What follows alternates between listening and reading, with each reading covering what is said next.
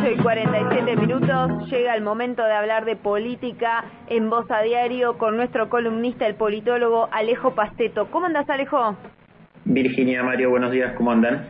Buen día, todo Buen bien. día, Alejo, todo bien.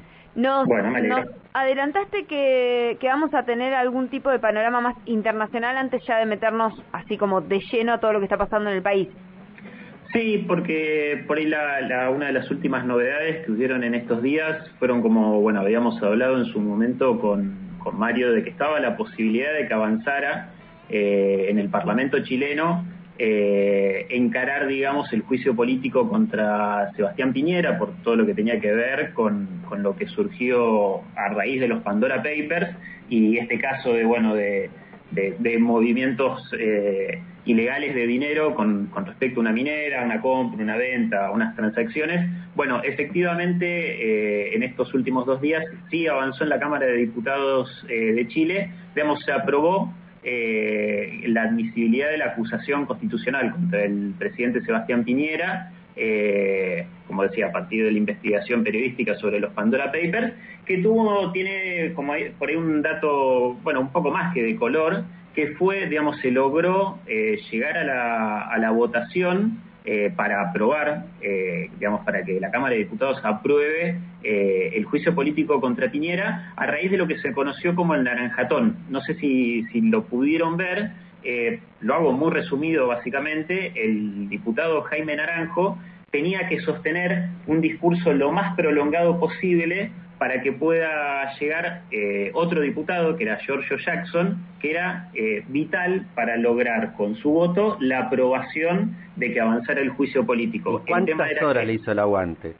Creo que fueron, mira, eh, ahí estaba viendo entre las distintas informaciones que tenía, creo que en total fueron más de 15 las que estuvo hablando Naranjo, con solamente eh, dos breaks hizo. De hecho, eh, fue, fue un ayuno, o sea, claro, fueron 15 horas que habló, hizo solamente dos breaks y evitó lo más posible tomar agua para no tener que interrumpir e ir al baño, porque eso peligraba, digamos, eh, toda su exposición, que además no fue una exposición en la cual habló, no sé, de, del fútbol en Europa o de lo que pasa en Chile con el fútbol en otras cuestiones o de, no sé. Sí, de no hizo tiempo con tema. pavadas, digamos. No, no hizo tiempo con pavadas, sino que eh, toda su toda su exposición de, como digo, 15 horas, leyó por completo eh, un documento de más de mil y pico de páginas donde estaban todas las acusaciones y todas las violaciones de derechos humanos. O sea, hizo una especie de repaso por toda la gestión Piñera, eh, en todo lo malo, obviamente, de la gestión Piñera, para sostener este, este tiempo de exposición. Finalmente, como, les decía, llegó Giorgio Jackson, que él tenía que completar la cuarentena a las 12 de la noche. Entonces, eh, en paralelo, este legislador estuvo transmitiendo en vivo por sus redes sociales toda la ruta que hizo desde, desde Valparaíso hasta la Cámara de Diputados, donde llegó, bueno, en el medio también habló uno de los defensores de Piñera, se hizo la votación, finalmente se aprobó y ahora pasa, pasa al Senado, con lo cual, bueno, hay que ver qué es lo que define la Cámara Alta, eh, que lo que, bueno, ahí hay que ver, hay, hay creo que son cuatro o cinco bancas las que pueden terminar definiendo o no si, si se avanza efectivamente con, con el juicio político contra Piñera. Sí, que si alguien no sigue muy las instancias chilenas, es el presidente en funciones. Sí, sí, sí, es el presidente en funciones, eh, salpicado obviamente por, por todo esto que tiene que ver, como decíamos, con la investigación periodística vinculada a, a los Pandora Papers. Así que, bueno, fue, fue un hecho casi histórico, les diría, eh, lo de anteayer, sí, si no me equivoco, fue anteayer en, en, la Cámara de Diputados chileno, y bueno, obviamente no es para nada menor, como vos decís, que se le esté haciendo, se, encare, digamos, juicio político, que además las elecciones son dentro de muy poco, son el otro fin de semana en Chile. Eh, digo, es un contexto bastante particular el, chileno a nivel eh, político, algo de, bueno, lo que hablábamos también en su momento, ¿no? Sí, impresionante el proceso político que se viene dando en el país. Desde el 2019, el, no son 30 pesos, son 30 años en adelante. La verdad que para, para sentarse con pochoclos. Pero bueno, acá también te vamos a requerir porque obviamente estamos, ta- por ahí no con pochoclos, porque parece medio aburrida la campaña, pero estamos nada, a poquitos días de las elecciones. Sí, sí, la verdad que ya, ya estamos, hoy están siendo, van a, van a ser casi todos los cierres de campaña. Eh, y hay, con, con respecto a esto, bueno, más allá de que venimos hablando largo y tendido sobre, sobre cómo viene siendo toda esta campaña y fueron el resultado de las pasos y lo que estimamos que puede llegar a pasar el, el domingo, puede ser que existan ciertas sorpresas por lo menos acá en Neuquén, ¿no? Eh, hay, que ver ahí qué pasa con, con, la tercera banca, pero digo, más allá de eso, eh, hay algo que me llamó la atención de, también algunos análisis y, algunas encuestas que estuve leyendo estos últimos días, y me llamó particularmente la atención eh, en una encuesta que, bueno, que difundieron desde, desde la consultora Subán Córdoba, en la cual ellos preguntan particularmente, o sea, entre todas las preguntas que hacen, eh, hay una que, digamos, la consigna dice, a pesar de todo, o sea, le preguntan a la gente si está de acuerdo con determinadas afirmaciones, ¿no? O sea, e, eso, esa es la pregunta. Eh, y la consigna era si, a pesar de todo, el peronismo es el mejor partido para salir de esta crisis. Y el 60,5% no está de acuerdo con esta afirmación lo cual me parece un dato interesante y lo relaciono con algo que, que, como les decía, que estuve leyendo días anteriores, es un análisis que hace el periodista Fernando Rosso, que es miembro de, bueno, él es uno de los editores principales de, La Izquierda Diario, y que él viene justamente, eh, escribe en, uno de sus últimos, bueno, artículos, newsletters de, análisis, eh, explica un poco cómo se viene cómo, cómo vienen sucediéndose las crisis orgánicas, ¿no? De las crisis en líneas generales, ¿no? Pero él, lo, cataloga por ahí como una crisis orgánica, bueno, haciendo por ahí eh, referencias a lo que es la, teoría de Gramsci. Pero es interesante, eh, o a mí por lo menos me, pareció muy interesante, cómo él habla de eh, los, caracteres volátiles y efímeros que vienen teniendo los liderazgos. y habla no solo, bueno, en este caso del oficialismo, que, que es quien está pues, sufriendo esta volatilidad que tiene que ver también con el voto, sino por el lado de la oposición. Eh, y esto entendiéndolo como una crisis que no solo es eh, económica y social, sino que, justamente se da en el plano de lo más estrictamente eh, político. y, y cómo esto puede entenderse o podemos llegar a verlo por ahí a un mediano plazo eh, también como un cambio, ¿no? Eh, digo, tener, prestar particular atención a todo esto que está pasando en los últimos años, a qué va a pasar obviamente en el 2023 eh, y, cómo los liderazgos ya no son lo que era antes, ¿no? Y, yo relaciono lo que les decía sobre, sobre esta pregunta que se hacía en una encuesta con algo que también es como una especie de mito que se tuvo siempre que es que el peronismo siempre es como el partido del orden. ¿No? Y, esto es justamente... Sí, que viene a resolver las crisis siempre en el país. Claro, claro. Bueno, e, e, esto es lo que se está poniendo justamente en cuestión eh, y me parece que esta crisis de pandemia, que bueno, obviamente lo hemos hablado, es una crisis internacional, tiene que ver con, bueno, con, con, lo que es la pandemia, con lo económico, con lo social, pero como así todo...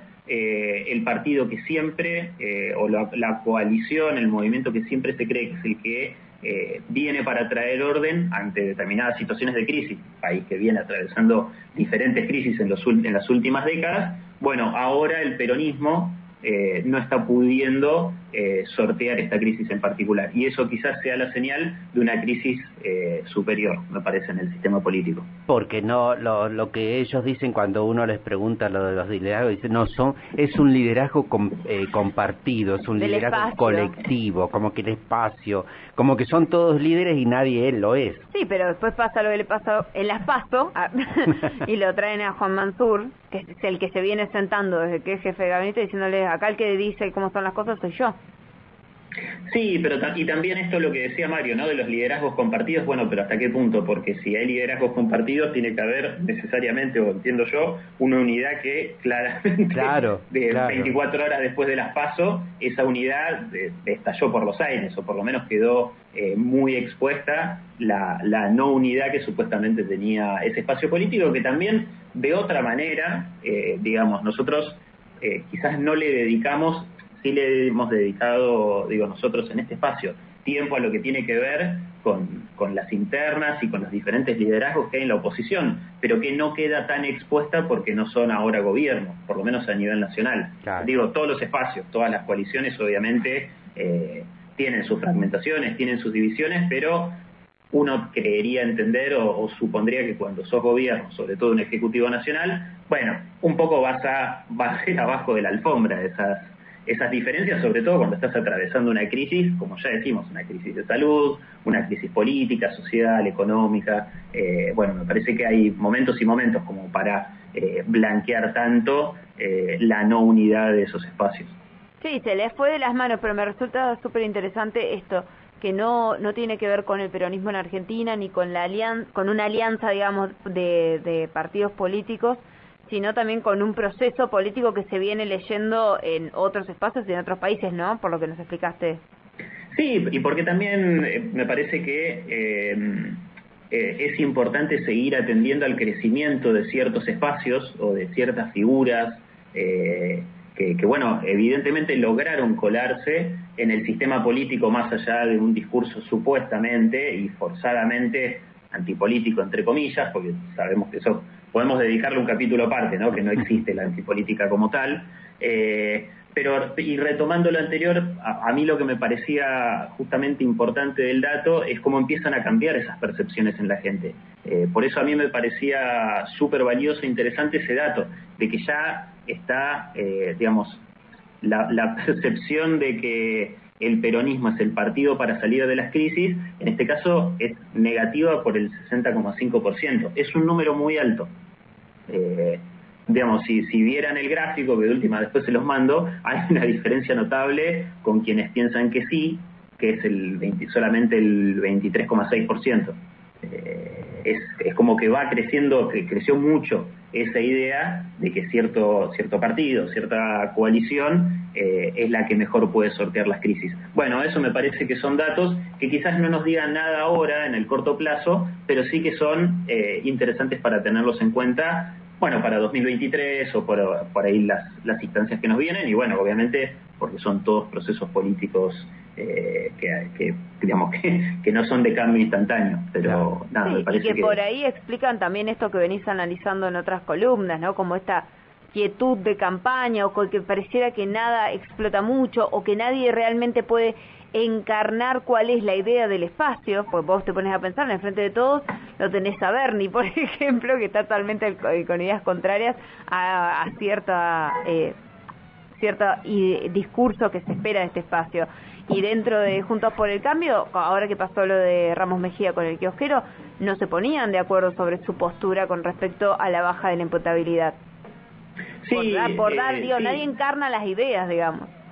Sí, también, eh, y algo que se viene, que, que, yo vengo leyendo también en, en, otras encuestas que circulan y en, otros análisis que tiene que ver con cuál es el carácter y, o cuál es la cualidad del voto, ¿no? Que por ahí eh, se empieza a votar no para que gane uno, sino para que pierda el otro. Son todos eh, elementos que por ahora quizás están sueltos, o por ahí los vemos que están muy separados o inconexos uno del otro, pero que eh, son señales que se van teniendo. Me parece que lo que hay que prestar atención son esas pequeñas señales, como dijimos también en su momento. Bueno, prestemos atención a lo que son los discursos de odio porque quizás en un futuro no muy lejano eso se traduzca en, en votos eh, en, las elecciones. Bueno, podemos hacer ahí un, ciertos hilos conductores con lo que estamos viendo eh, ahora en lo que es el caso de Miley. O bueno, algunas otras candidaturas que hay en otros distritos del país, eh, que sí son un resultado o sí van pasando por ciertas licuadoras y terminan derivando en, en, lo que son esas candidaturas que, bueno, van a terminar ocupando bancas.